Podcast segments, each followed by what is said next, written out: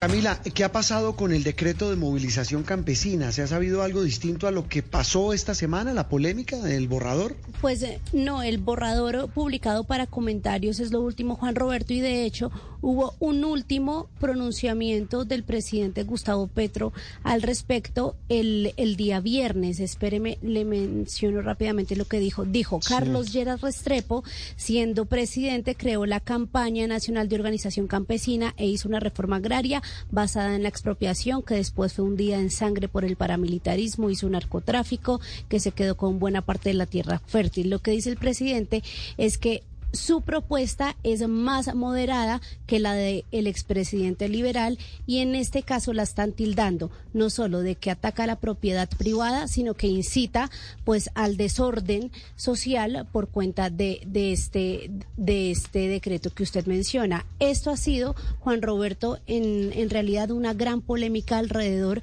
de lo que debería manejarse como el desarrollo rural fraterno y que también ha derivado en que la ministra encargada, Jenny Jennifer Mujica, pues responda de una manera que muchos sectores han cuestionado, porque dicen ellos lo que buscan es simplemente hacer un tema técnico de organizar a las poblaciones campesinas para que puedan apoyar la reforma agraria.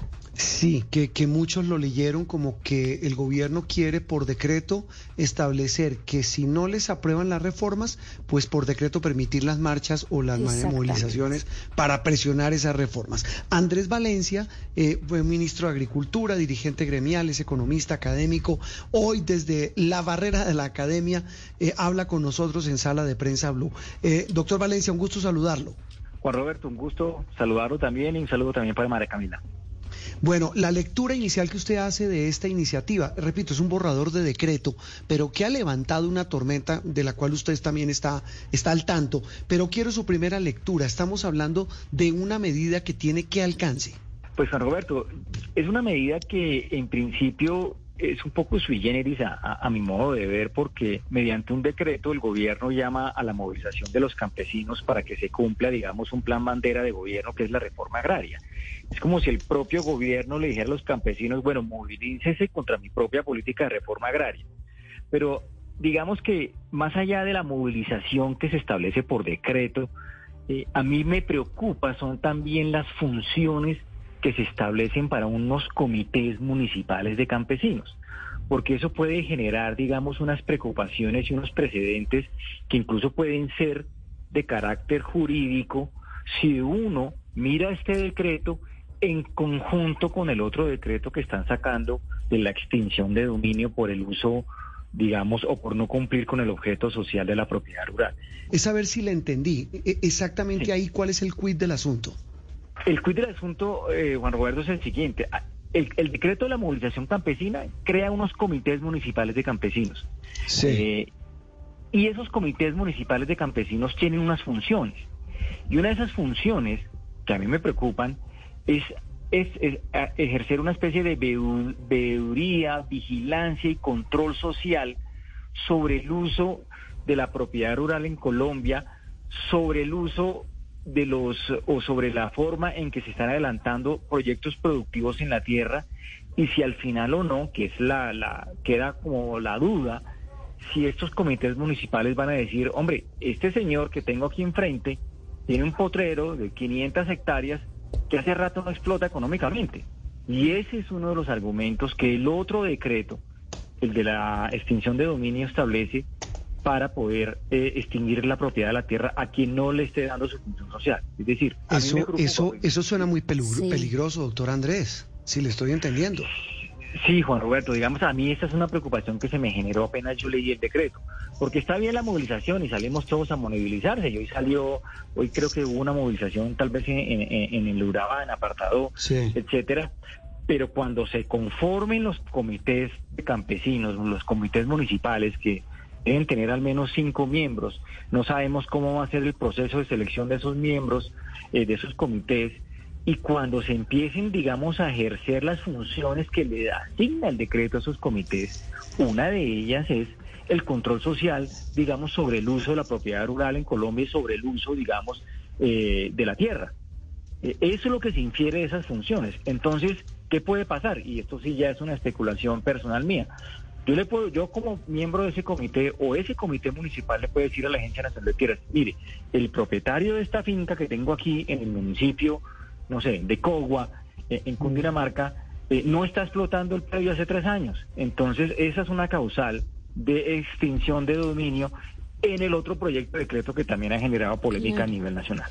Lo que le entiendo exministro, es que todo está tejido, todo está conectado. Entonces, por un lado, ya lo que ustedes califican como este tinglado jurídico, pues eh, habla de extinción y el otro de presión social, pero ¿cuál podría ser el fondo de la reforma agraria que plantea el gobierno si lo que ellos buscan, o pues dice el presidente y dice su ministra, es esa distribución equitativa de la tierra?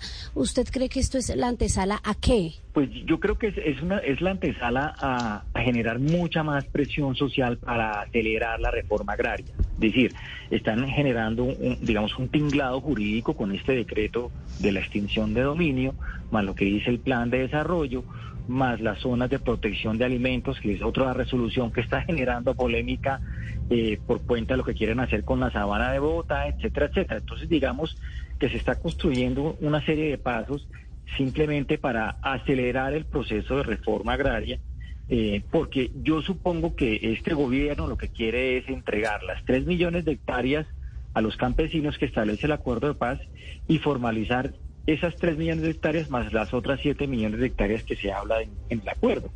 Y, mm. digamos que no quiere eh, tomarse los plazos que establece el acuerdo de paz. Recordemos que el acuerdo de paz habla de 3, 4, mm. casi que de un periodo de 16 20 años para la ejecución de todo lo que dice ahí, pero este gobierno lo quiere hacer en estos tres años que nos quedan, es decir, quiere generar mecanismos eh, mediante decretos, mediante normas jurídicas para presionar la aceleración de la reforma agraria. Sí, entendiendo y muchos eh, analistas, exministros, a usted le escuché alguna vez decir que era urgente hacer esa reforma agraria. Si le estoy entendiendo lo, lo grave o lo preocupante o lo que genera alarma es que se haga de esta manera, como usted señala, con este tinglado jurídico que el gobierno quiere montar para acelerar su programa de reforma agraria. De acuerdo, sí, como, diría por ahí un exministro, a, los trompicones se quiere hacer esto y yo creo que mm.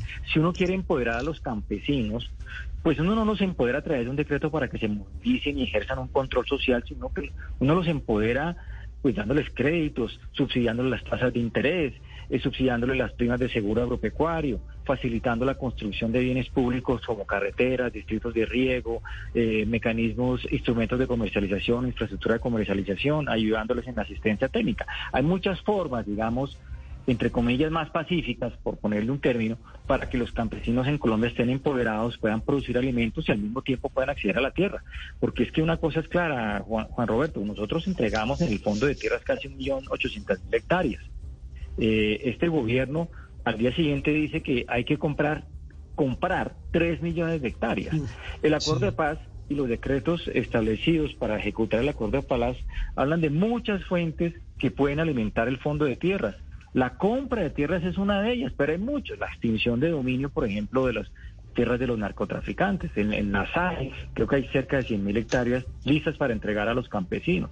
Pero no creo que sea la forma, digamos, de generar unos mecanismos pues que generan malentendidos y por lo menos que sujetan a la interpretación de los analistas, y me incluyo, de lo que pueda significar una movilización campesina y lo que pueda significar las funciones de ese comité municipal de campesinos.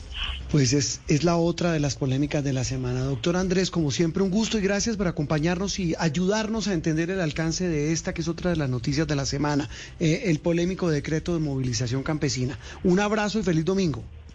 Juan Roberto, muchas gracias y lo mismo para ustedes. Andrés Valencia es eh, exministro de Agricultura, hablando, repito, del decreto que se conoció de movilización campesina para presionar la reforma agraria. Interactúe con nosotros a través de